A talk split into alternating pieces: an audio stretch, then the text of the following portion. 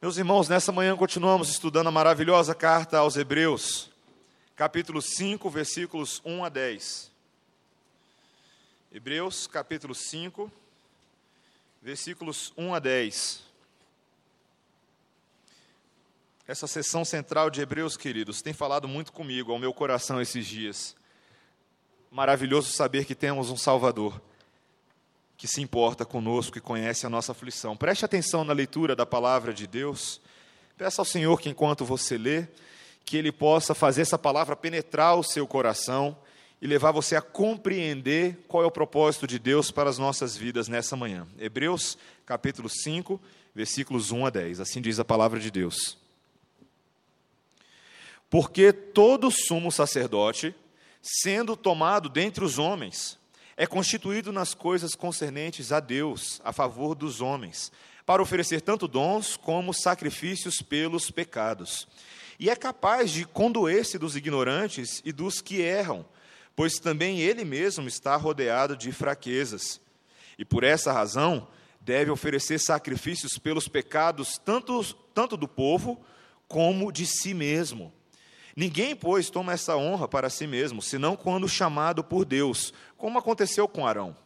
Assim também Cristo a si mesmo não se glorificou para se tornar sumo sacerdote, mas o glorificou aquele que lhe disse: Tu és meu filho, eu hoje te gerei.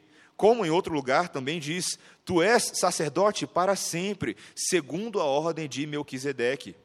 Ele, Jesus, nos dias da sua carne, tendo oferecido com forte clamor e lágrimas, orações e súplicas a quem o podia livrar da morte, e tendo sido ouvido por causa da sua piedade, embora sendo filho, aprendeu a obediência pelas coisas que sofreu.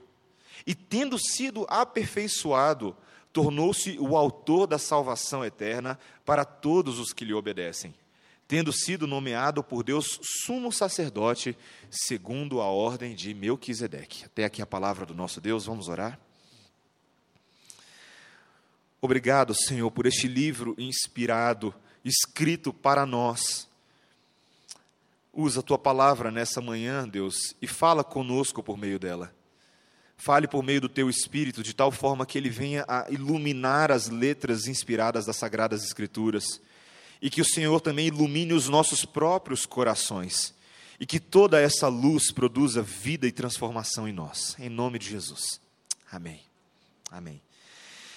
Queridos, há uma história um tanto quanto engraçada sobre um evangelista americano famoso no final do século XIX chamado Dwight Lyman Moody. Você já deve ter ouvido falar dele. O Moody era, ficou muito famoso nos Estados Unidos pelo seu evangelismo espontâneo, por andar nas ruas evangelizando pessoas, e depois veio a ser um grande professor das Escrituras também. Ele estava passeando nas ruas de Chicago quando ele viu duas menininhas, no final de uma tarde, brincando na frente de um bar. Duas menininhas.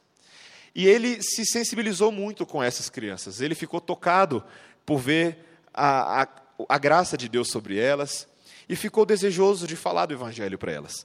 E aí ele entra no bar e o, o barman vê o homem entrando e pergunta, achando que ele queria uma bebida, fala: O que, que você vai querer? E ele fala: Eu quero aquelas duas meninas para minha escola dominical. E o barman, que era o pai das meninas, ele vira assim: Escola dominical? Você sabe por acaso onde você está? Você está num bar. E aqui nesse bar só se reúnem homens boêmios, ímpios, pagãos, não tem nada a ver com escola dominical. Não tem nada a ver com esse negócio de igreja e de religião.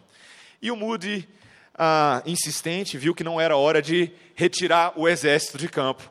Ele apoia os cotovelos sobre o bar e implora aquele homem que considere o seu pedido. Fale, por favor, permita que eu ensine a essas crianças sobre a palavra de Deus na escola dominical que eu tenho. E aí esse homem faz um trato com o Moody. Ele fala o seguinte: ok, eu te empresto as minhas filhas para você ensiná-las a palavra de Deus, se na próxima quinta-feira à noite você vier aqui, no momento em que esse bar está lotado de homens, e você convencer esses homens das suas ideias. Se você conseguir fazer isso, se você convencer todos esses homens das suas ideias, se você ganhar essa batalha, eu te empresto as minhas filhas.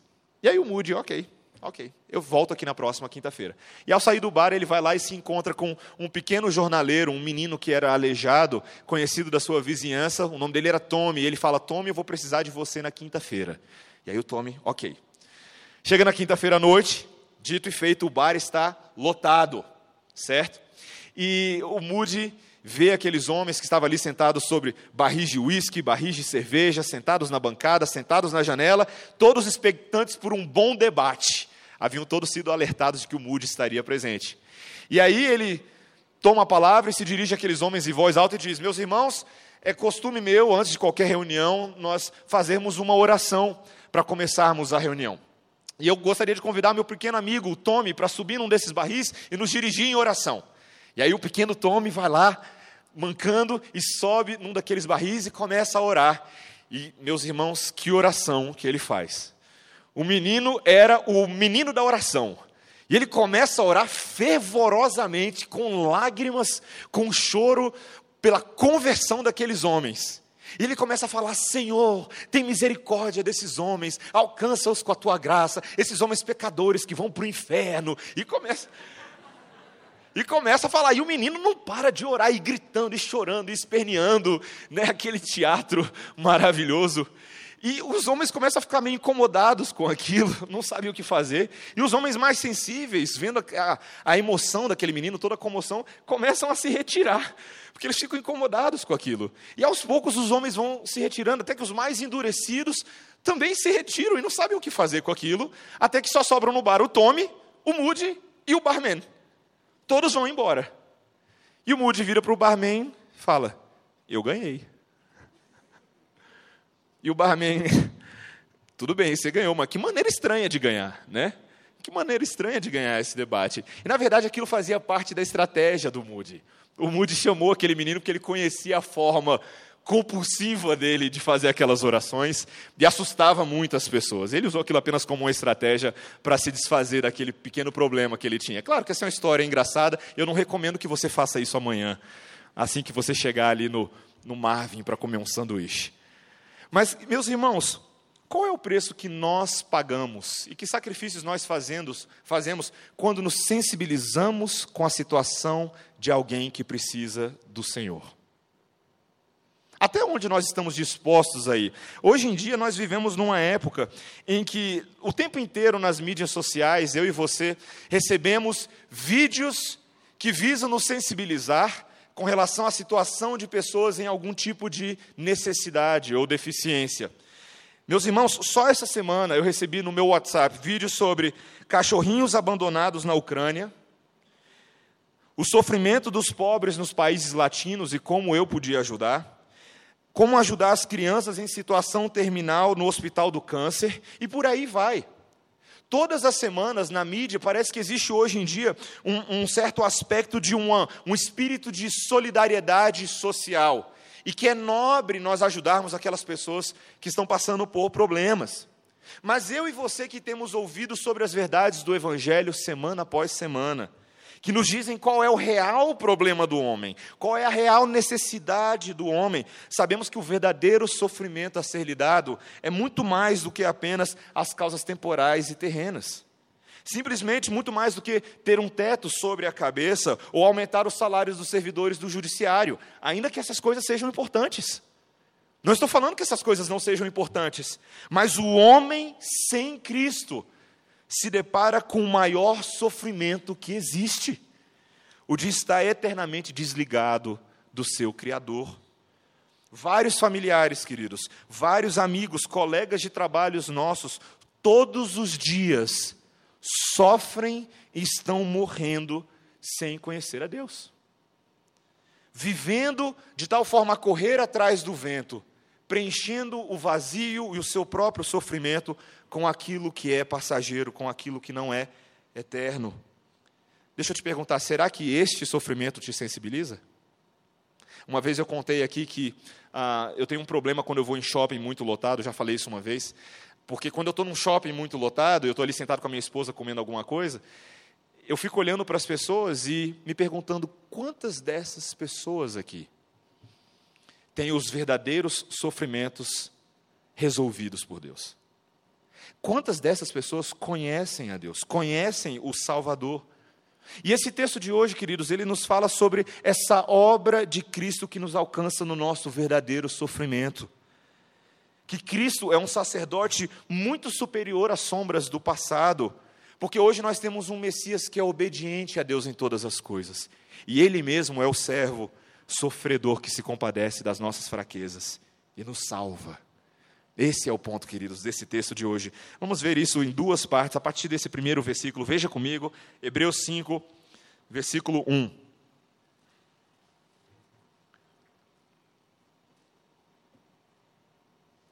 Porque todo sumo sacerdote, sendo tomado dentre os homens, é constituído nas coisas concernentes a Deus, a favor dos homens, para oferecer tanto dons como sacrifícios pelos pecados.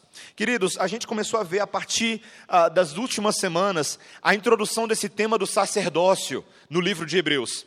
Que eu já falei para vocês que vai ser um tema que vai durar durante vários capítulos. O autor de, de Hebreus constrói toda a sua teologia desse livro em torno da ideia do ofício do sacerdote, do sacerdócio. E ele começa a dizer que Jesus é um sacerdote, de que Jesus, sendo o Filho de Deus, na sua obra maravilhosa que nós estamos acompanhando desde o primeiro capítulo. O grande e poderoso Deus é o Filho de Deus, e o Filho de Deus é o grande e poderoso Deus. De que assim como o Pai é Deus, o Filho é Deus e o Espírito é Deus.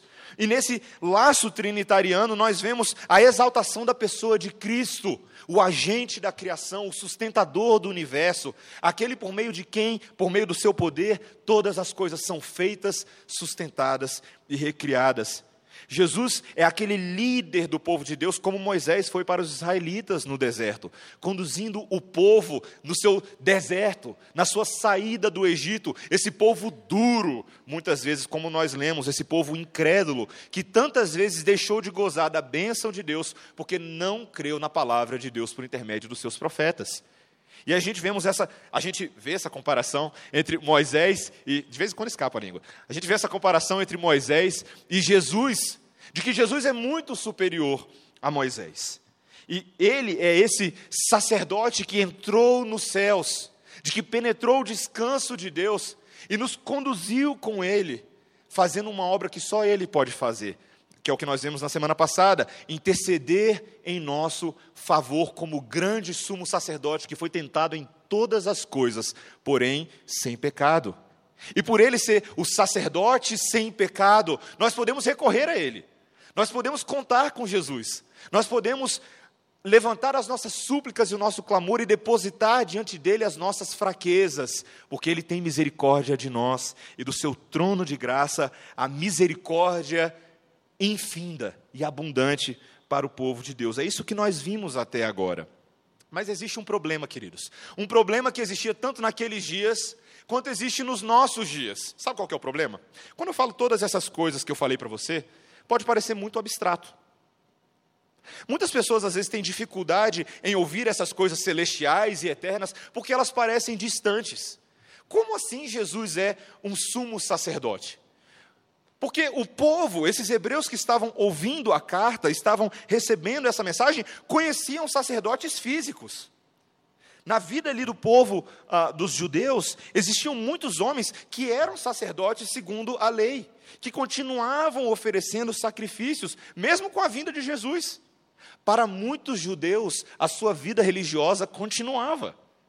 Esses homens continuavam prestando sacrifícios, oferecendo dons a Deus, como se a vinda de Jesus não tivesse nenhuma implicação sobre a vida do povo. E é possível, quando a gente lê essa carta aos Hebreus, que esse seja um dos problemas que o autor está tratando. A dificuldade de se ter fé em algo invisível, uma vez que eles têm referenciais físicos ao lado deles todos os dias. Em que sentido, então, de fato, Jesus era um sacerdote? Eu, pelo menos, quando eu leio a Bíblia, eu não vejo Jesus vestindo a estola sacerdotal. Eu não vejo Jesus entrando no tabernáculo ou no templo para oferecer sacrifícios de animais como eles conheciam todos os dias. E talvez houvesse uma grande distância entre essas duas ideias. Uma distância entre uma ideia eterna e teológica e aquela ideia que eles conseguiam ver todos os dias. E o, o que o texto vai mostrar para a gente nesses quatro primeiros versículos é o que é um sacerdote. O que é que fazia um sacerdote e por que nós podemos chamar Jesus de sacerdote? A primeira coisa que nós vamos ver é que esses sacerdotes de antigamente, eles serviram e se compareceram do povo, mas eles eram limitados. Veja comigo, esse primeiro versículo fala do ofício dos sacerdotes, de que eles eram homens tomados dentre outros homens e constituídos nas coisas concernentes a Deus. Os sacerdotes, meus amados, eram separados do povo para serem agora mediadores entre o povo e Deus. O povo só poderia ter acesso a Deus por meio da obra desses sacerdotes, que tinham tanto o privilégio quanto a responsabilidade de oferecer sacrifícios pelo povo. Em outras palavras, queridos, os sacerdotes não deveriam viver para si mesmos.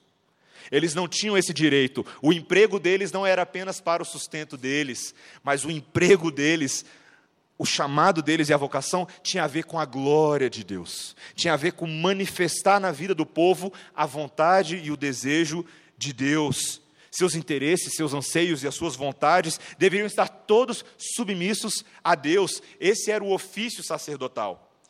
Esse era o ofício de acordo com a, segunda coisa, vocação deles. Veja que tanto o versículo 4 quanto o versículo 10 mostram, perdão, é isso mesmo, o versículo 4 e o versículo 10 falam que os sacerdotes eles faziam parte de uma linhagem. Aqui nós lemos a linhagem de Arão, a linhagem de Melquisedeque. No caso, Arão fazia parte da linhagem levítica que o próprio Deus havia instituído dentre os filhos de Levi, que nós estudamos no livro de Êxodo na semana passada.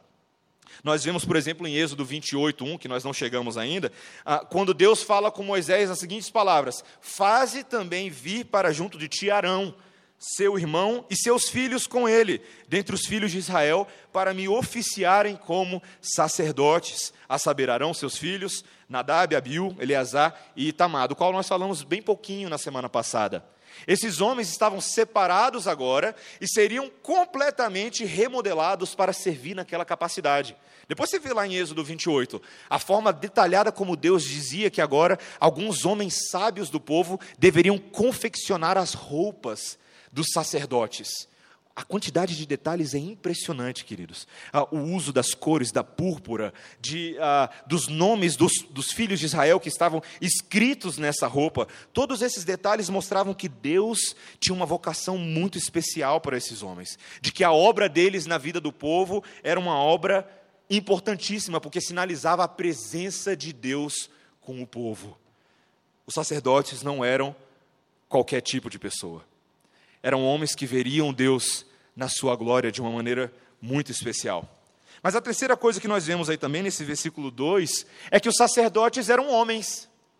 Apesar de serem homens muito importantes, eram apenas homens de carne e osso, como todos os outros homens ao seu redor. E o texto nos diz que é por isso que eles se conduíam das fraquezas das pessoas, pois eles mesmos faziam parte do povo e eram fracos. Nós temos visto aqui todas as semanas, queridos, que Moisés, ainda que fosse o grande Moisés dos israelitas, era apenas um homem que não sabia falar direito, um fugitivo. Tantos patriarcas na palavra de Deus eram homens simples e falíveis, e não era diferente com os sacerdotes. Eles eram limitados, e nisso mesmo eles se mostravam dependentes da graça e da misericórdia de Deus para serem perdoados dos seus próprios pecados. Queridos, era exatamente isso que levava eles a tanto positivamente se condoer das fraquezas dos homens. Mas, por outro lado, o que acabava acontecendo é que os sacerdotes também aliviavam a barra para o povo, porque eles mesmos eram pecadores. Essa é uma dificuldade que eu e você enfrentamos, você já percebeu? Que tantas vezes a nossa dificuldade em exortar os nossos irmãos é porque eles são muito parecidos com a gente. E a gente é muito parecido com eles.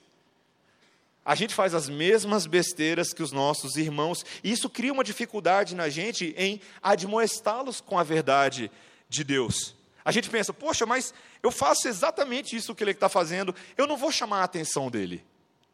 Você lembra, por exemplo, que em situações de casamento, você que é casado, você que observa os seus pais, tantas vezes você fala assim, poxa, mas eu também tive problemas no meu casamento. Eu não vou falar para ele, eu não vou ficar falando para ele como ele deve cuidar da esposa dele, ou eu não vou falar para ela como ela deve se submeter em amor ao seu marido. Na verdade, o que a gente acaba fazendo às vezes é o contrário. A gente se junta ao grupo da fofoca para ficar falando mal dos cônjuges, em vez de ajudá-los nas suas necessidades. Pais e filhos fazem isso o tempo inteiro. Os pais têm bastante dificuldade de corrigir os seus filhos, porque eles falam a seguinte frase: quando eu tinha a idade deles, não é? Eu fazia a mesma coisa. Eu chegava tarde em casa, eu fazia o que eu bem queria, eu andava por onde eu desejava, eu tinha as amizades que eu queria, então deixa eles fazerem o que eles quiserem, é só uma fase. Tudo vai passar. Você consegue perceber como isso é presente nos nossos dias? De que eles precisam se descobrir. Veja, eu me saí tão bem, eles vão acabar também achando o rumo da vida deles e perdemos a oportunidade de corrigir os nossos filhos quando eles precisam ser corrigidos. Esse pragmatismo moderno, essa certa psicologia do não tem problema, deixa passar, muitas vezes a gente acaba reforçando porque nós mesmos temos falhas. E nós, por entender isso, acabamos de perder a oportunidade de disciplinar e corrigir os nossos irmãos com a verdade de Deus quando eles precisam ser corrigidos. Qual que seria a solução para isso, queridos? Não me entenda errado. Sim, você deve se simpatizar da fraqueza dos seus irmãos. É claro, você deve. Você deve tratar os seus irmãos com amor, abordá-los com gentileza, com mansidão, naquilo que eles se encontram em falta. Mas lembre-se de uma coisa, queridos: o padrão de santidade para a vida deles não é o seu.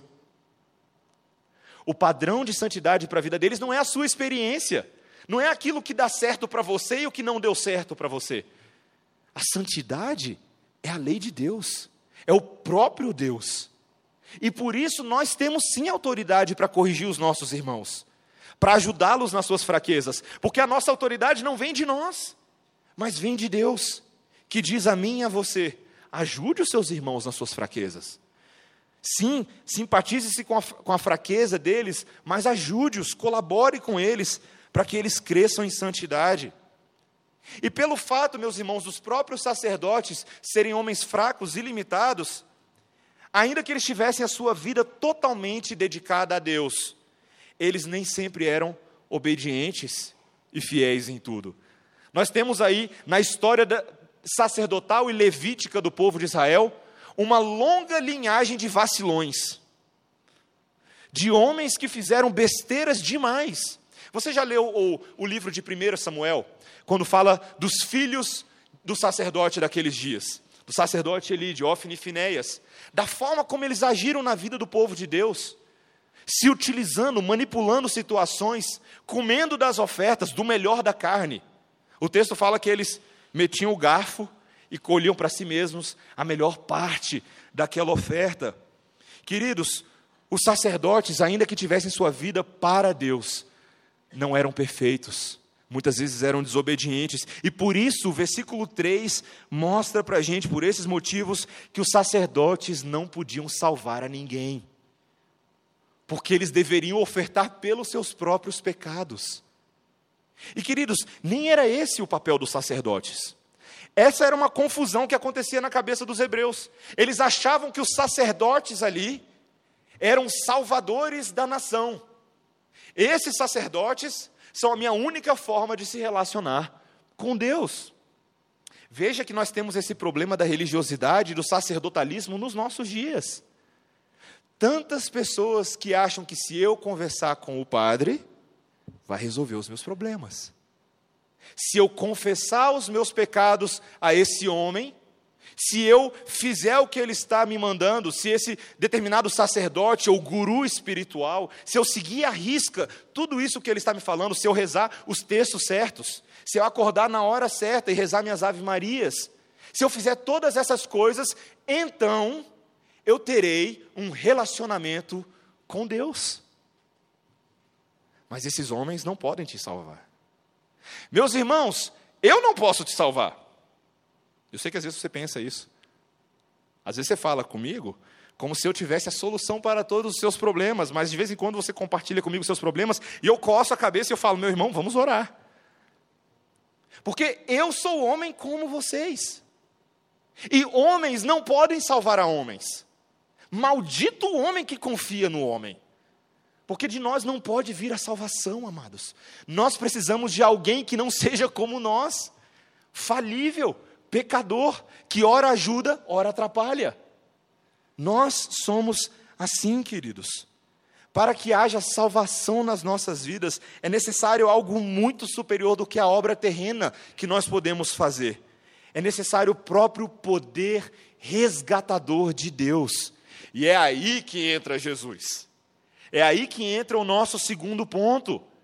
Que da forma como Jesus, da forma como os sacerdotes eram limitados, sendo sacerdotes, o nosso grande e sumo sacerdote é o nosso fiel, misericordioso e perfeito Salvador. Veja só o que, que o versículo, o texto vai começar a falar a partir do versículo 5. Vai começar a mostrar que Jesus preenche todos os requisitos do ofício sacerdotal do Antigo Testamento. A primeira coisa que vai falar do ofício de Jesus. Veja, o versículo 5 diz que assim também Cristo, a si mesmo não se glorificou para se tornar sumo sacerdote, mas o glorificou aquele que lhe disse: Tu és meu filho, eu hoje te gerei. Da mesma forma como os sacerdotes deveriam viver tratando das coisas de Deus, Jesus viveu tratando das coisas de Deus, queridos. E Jesus foi o melhor nisso. Jesus buscou a glória de Deus em tudo o que ele fazia. Você lembra, por exemplo, quando ah, em João capítulo 5, quando Jesus cura o paralítico do tanque de Betesda? Você lembra dessa história? E aí os judeus vêm até Jesus reclamando do fato dele estar operando sinais e prodígios em dias em que ele não devia, da forma como ele não devia, e Jesus vira para eles e fala assim: "Vocês não estão entendendo nada. Eu sou o Senhor do sábado. Eu sou Deus. E ele afirma coisas do tipo, por exemplo, no versículo 19, ele diz: Em verdade, em verdade vos digo que o filho nada pode fazer de si mesmo, senão somente aquilo que vi fazer o Pai. Porque tudo o que este fizer, o filho também semelhantemente o faz.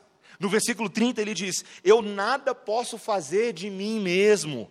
O meu juízo é justo, porque não procuro a minha vontade, e sim a vontade daquele que me enviou. Queridos, Jesus, em tudo que ele fazia, ele buscava fazer a vontade daquele que o enviou. Já parou para pensar na ironia do que Jesus está falando? Jesus é Deus, não é verdade? Jesus deveria estar falando coisas do tipo: eu faço a minha vontade, porque eu sou Deus, não é verdade? Ele teria todo o direito de falar isso, mas não. Jesus vivia como Deus e para Deus. Uh, mistério da Trindade. Jesus vivia para a glória do próprio Deus que o enviou, o Pai que era distinto dele. E ele se submetia a essa vontade. Jesus entendia que ele, como enviado de Deus, era vocacionado numa linhagem sacerdotal separado para uma obra específica. É aqui que nós vemos nesse versículo, no versículo 6, essa citação do Salmo 110, 4. Veja que Jesus era um sacerdote para sempre, segundo a ordem de Melquisedeque. Quem é esse tal Melquisedeque? A gente não vai entrar hoje tanto em Melquisedeque, porque no capítulo 7 de Hebreus, você que já está fazendo a leitura, sabe que lá na frente ele vai falar bastante de Melquisedeque. Mas por enquanto, para você é suficiente saber que Melquisedeque, esse homem misterioso do Antigo Testamento, é um grande exemplo de um verdadeiro sacerdócio reinado na vida do povo de Deus. E de que Jesus também pertencia a uma linhagem sacerdotal, a grande linhagem de Melquisedeque, que nós vamos estudar mais. Então, Jesus tinha um ofício como Arão tinha, Jesus tinha uma vocação como Arão tinha, mas queridos, esse versículo que vem agora fala de uma misericórdia que nenhum dos sacerdotes tinha. Veja que o versículo 7 vai falar algo único sobre essa doutrina da humanidade de Jesus, da humanidade de Cristo. Olha o que o texto diz, presta atenção nesse versículo 7, queridos. Ele, Jesus, nos dias da sua carne, tendo oferecido com forte clamor e lágrimas, orações e súplicas a quem o podia livrar da morte, e tendo sido ouvido por causa da sua piedade. Queridos, vamos destrinchar esse versículo, vamos fazer aqui uma exegese juntos? Vamos fazer, vamos entender como é que esse texto está funcionando? A primeira coisa que fala é que Jesus, nos dias da carne dele. O que é essa referência aqui? É uma referência a toda a vida de Jesus enquanto ele esteve entre nós. O texto fala que nesse período Jesus ofereceu orações e súplicas. Os evangelhos registram várias orações de Jesus em João 17, especialmente talvez a oração que você mais lembre, a oração no Getsemane, que está lá em Lucas 22, 39 a 46. E o texto fala para a gente que essas orações que Jesus oferecia eram súplicas a Deus. Essa palavrinha grega, ikteria, uma palavra que é muito rara no Novo Testamento. Ela não aparece muitas vezes, inclusive na própria Septuaginta ela aparece pouco, indicando a ideia de uma oração que é um pedido submisso a Deus. Alguém que roga, que implora a Deus e submete a sua vontade à vontade de Deus. Isso é uma súplica. Quando você está suplicando a Deus nas suas orações, você deve submeter a sua oração a Deus, porque Jesus, que era o próprio Deus, fez isso com relação ao Pai. Ele submeteu a sua oração. E como é que Jesus fez isso? O texto fala que ele fez isso com forte clamor e lágrimas. Os leitores de Hebreus aqui poderiam claramente lembrar dessa oração de Jesus no Getsemane, essa oração agonizante de Jesus. Mas como a referência de tempo é maior, não é só no Getsemane, é nos dias na carne de Jesus, que é o que o texto fala. Provavelmente o texto está sugerindo que todas as orações de Jesus, todas as orações de Jesus eram caracterizadas por um forte clamor e lágrimas. Orações que eram sinceras, devotas, acompanhadas de piedade de desejo de submeter à vontade de Deus. Deixa eu te fazer uma pergunta: suas orações são assim? Quando você ora a Deus, como é que você ora? Você ora assim como se fosse uma conversa convencional com Deus? Uma conversa casual. Deus, vamos ali nos girafas, vamos bater um papo. Aí você senta, apresenta suas súplicas, é porque eu estou tentando um emprego ali, né? não sei aonde. Como é que você fala com Deus? Eu lembro que uma vez eu estava conversando com a minha esposa, de que eu tenho medo das madrugadas, quando Deus me acordava de madrugada. Tenho muito medo. Porque, é, geralmente, quando eu acordo de madrugada para orar, o que é raro na minha vida, eu não faço isso tudo. Eu gostaria de dizer para vocês, não, eu sou um homem que acorda todas as madrugadas, levanto orações a Deus pelos meus filhos, pelas, pelos meus servos, eu não faço isso. Mas, de vez em quando, eu acordo de madrugada para orar. E eu, eu comecei a criar um certo temor dessas orações de madrugada, porque toda vez que eu acordava de madrugada, era porque eu estava profundamente incomodado comigo mesmo por causa do meu pecado, por causa das minhas limitações, da minha incapacidade de cumprir as minhas promessas que eu faço diante de Deus, de como eu quero servi-lo fielmente, obedientemente. E essas orações de madrugada são dolorosas. Eu falei para Débora, inclusive, que eu gosto de evitá-las, se possível. Sabe por que eu gostava de evitar essas orações? Porque essas orações me doem, me trazem lágrimas, me, me trazem exaustão me trazem cansaço de ter que expor quem eu sou diante de Deus. Muitas vezes a gente evita falar com Deus porque a gente sabe do que Deus é capaz de fazer em nós quando nós falamos com Ele. De como Ele mexe com o nosso espírito, de como Ele confronta a nossa dureza de como ele fala, você deve se arrepender dos seus pecados. E aí o motivo pelo qual eu evitava essas orações é porque no outro dia eu acordava com a cara tão inchada de tanto chorar de madrugada, que eu ficava com vergonha de explicar para as pessoas quando elas perguntavam: Você está bem? Está acontecendo alguma coisa com você? Porque eu estava com a cara inchada de tanto chorar. Meus irmãos, ficar com a cara inchada de tanto chorar porque você está orando é uma coisa muito boa. Às vezes nós queremos evitar essa piedade que a palavra de Deus nos convoca a ter, por medo social, por medo do que as pessoas vão ficar achando de nós. Mas Jesus Cristo tinha uma piedade, o texto fala para a gente essa palavrinha grega, eulabeia, uma relação de profunda reverência e temor na presença de Deus. Era essa piedade que era a base das orações de Jesus. O texto fala para a gente que Jesus foi ouvido por causa da sua piedade, por ser um homem sem pecado, um homem que era obediente a Deus em todas as coisas, se submetia a Deus em todas as coisas. Meus irmãos, façam uma pausa. Jesus era sem pecado. Mas se você não lembrar dessa informação que acabamos de ler no capítulo 4, você vai ler o versículo 8 agora, e você vai ficar chocado com o que o texto diz. O texto diz que, embora sendo filho, Jesus aprendeu a obediência por meio das coisas que sofreu. Peraí, peraí, peraí. Jesus aprendeu a obedecer? Jesus não era sem pecado? Jesus não veio a esse mundo como homem perfeito? Como homem sem mácula, gerado pelo Espírito Santo dentro de Maria? Por que, que Jesus deveria aprender a obedecer? Tem dois aspectos aqui, queridos. A primeira coisa, meus irmãos, é que Jesus, de uma certa maneira, ele evitou fazer as coisas que o levavam a pecar, que poderiam levá-lo a pecar. Ele se submeteu à lei judaica em tudo, ele se submeteu à circuncisão, ao batismo, e possivelmente Jesus até participou do sistema sacrificial de animais.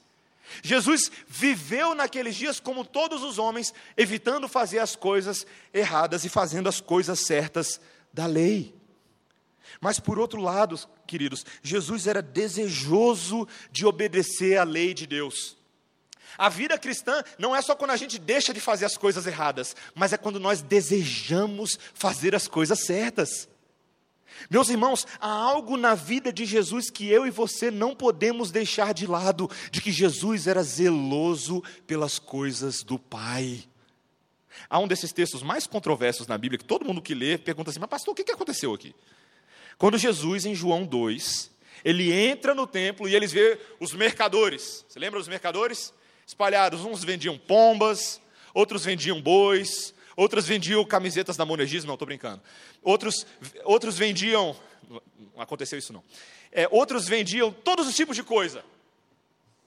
Todos os tipos de coisa. Mercadores para todos os lados. E Jesus, o texto fala em João 2, que Jesus faz um chicote de cordas, que era chamado arrazog, azarrog, alguma coisa assim. E Jesus faz um chicote, e ele pega esse chicote e ele entra no templo e ele começa a bater em todas as coisas.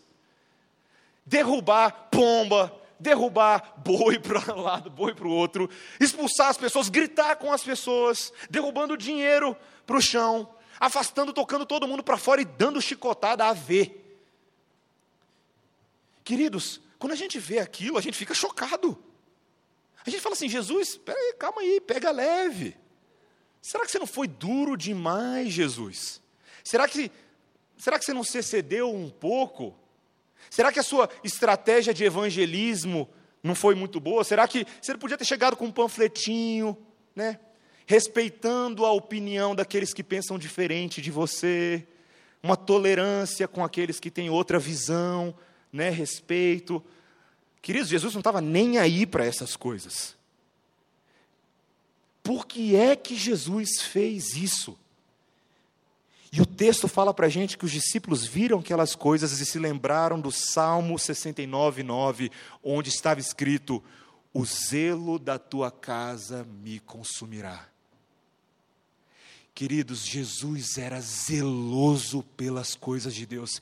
E, meus amados, como nós perdemos o zelo pelas coisas de Deus? Vivemos às vezes uma vida que não é zelosa pela obediência desse próprio Jesus, que não precisava obedecer no sentido de não ter pecado, mas ele obedeceu mesmo assim, porque na sua experiência de vida ele se submeteu a Deus, e nisso o versículo 9 encerra falando que ele foi aperfeiçoado, e Jesus tornou-se o autor da salvação eterna para todos os que lhe obedecem. Você consegue perceber que Jesus veio anunciado pela boca de Gabriel a Maria em Lucas 1. Este é Jesus que será o Salvador dos homens. Ele veio como Salvador, mas o texto fala que também Jesus se tornou o nosso Salvador. Porque precisava viver a experiência dos homens e ser perfeito em todas as coisas. Queridos, Jesus hoje, o texto fala no versículo 9, que ele é o autor autor da salvação eterna para todos os que lhe obedecem. Sabe qual é a diferença entre Jesus e os sacerdotes terrenos? Porque o trabalho deles não tem caráter eterno. Aquilo que Jesus fez, a forma como Jesus viveu, as palavras que ele disse, têm implicações eternas. e todos aqueles que nele creem serão salvos eternamente. Jesus é aquele cuja obra foi perfeita em todas as coisas, que fez todas as coisas para a glória de Deus. Veja bem, meu amado e minha amada, ainda que Jesus tivesse poder para enriquecer o pobre, ainda que Jesus tivesse poder para curar o canceroso, ainda que Jesus tivesse poder para conceder salário justo ao trabalhador, Cristo deseja fazer algo único, incomparável, na vida dos seus filhos, dos, dos filhos de Deus. Ele deseja amar o que não merece. Ele perdoa o ímpio com um perdão que só Deus pode conceder. Ele ressuscita o morto de forma como nenhum médico pode fazer. E ele concede o espírito da vida de uma forma que só um Deus cheio de compaixão poderia fazer. Meus irmãos, Cristo nos livra do nosso sofrimento real. Sabe por quê? Porque naquilo que eu e você pisamos na jaca, Ele tirou de letra. Na nossa infidelidade, Ele foi fiel. Na nossa desobediência, Ele foi obediente em todas as coisas. Na nossa rebeldia, Ele se submeteu à liderança do Pai. E por isso, hoje, eu quero te dizer a seguinte frase: Cristo é digno de tua total confiança. Ele não está distante de nós, ele se fez próximo por meio do seu Espírito, e o amor de Deus nos alcança. Qual é o preço, meus amados, e o sacrifício para se remir uma vida? Dwight Moody estava disposto a fazer qualquer coisa por aquelas duas criancinhas, mesmo que fosse botar um menino com longas orações e chorosas, para espantar aqueles que não estavam no propósito ali. Mas Cristo não fez orações para nos espantar, meus amados. Cristo fez orações para nos alcançar. Cristo orou por mim e por você, com lágrimas, apresentando forte clamor a Deus para que hoje eu e você tivéssemos salvação eterna. Você crê nisso, meu irmão? Receba a palavra de Deus no seu coração nessa manhã. Vamos orar.